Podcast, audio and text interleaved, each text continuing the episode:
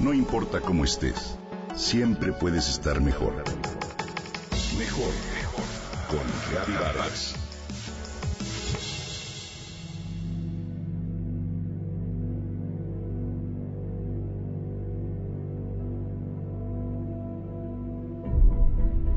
¿Conoces la historia del mexicano que ganó la carrera más difícil de veleo que existe en el mundo?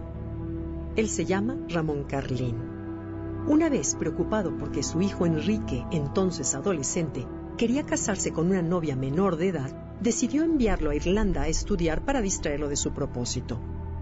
En una de las visitas que su esposa y él le hicieron a su hijo, Enrique se enteró por el periódico de que pronto sería la primera gran carrera de veleros con tripulación completa, conocida entonces como la Whitebread Race. Se llevaría a cabo el 8 de septiembre de 1973. Lo que me enganchó fue la aventura. Nadie sabía qué hacer. Era la primera vez que se iba alrededor del mundo con una tripulación completa y la competencia iba en serio, explicó Ramón Carlin después. A dicha carrera, hoy conocida como la Volvo Ocean Race, se inscribieron 17 de los mejores veleros del mundo con las tripulaciones más experimentadas. Se trataba de todo un acontecimiento y una novedad. Muchos de sus navegantes eran los mejores de Europa o habían sido entrenados por la Marina Británica. Ramón, un poblano de 50 años, se había iniciado por puro gusto en el deporte de vela en el puerto de Acapulco apenas 24 meses atrás. Era un novato, no tenía tripulación ni velero propio, mucho menos del tipo que requería la carrera que iniciaría en Portsmouth, Inglaterra. Él era magnate de la venta de lavadoras y padre de 10 hijos, que abandonó todo por emprender su aventura en el mar. ¿Nos vamos a un viaje alrededor del mundo? le dijo a Ramón su hijo adolescente sin estar consciente de que su aventura, entre comillas, se trataría de una carrera que desafiaría la muerte, ni de que navegarían por los mares más inhóspitos, traicioneros y helados del planeta durante siete meses. Claro, por supuesto, le contestó el hijo.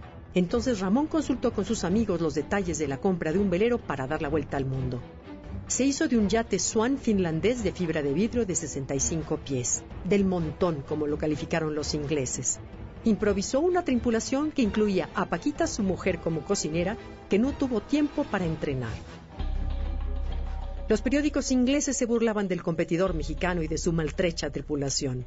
En uno de ellos, los caricaturizaron como un puñado de marineros perezosos con sombreros de charro que bebían botellas de tequila en un bote con velas viejas y parchadas.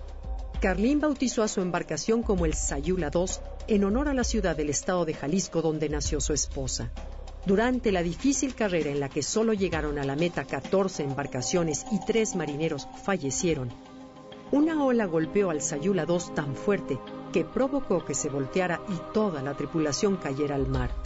Por fortuna, todos estaban enganchados con arneses de seguridad no solo pudieron regresar y sobrevivir, sino que aventajaron por dos días en velocidad al segundo lugar.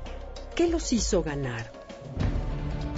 La razón de su victoria fue el gran entusiasmo y el liderazgo de Ramón Carlín, que trabajaba al parejo que su tripulación, incluso en tareas rudimentarias.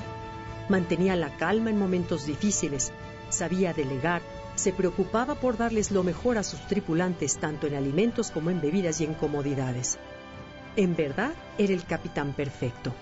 Esto lo comentó uno de los tripulantes para un documental que se realizó. Sin duda, Ramón Carlín es un ejemplo de actitud y que con ella todo se puede.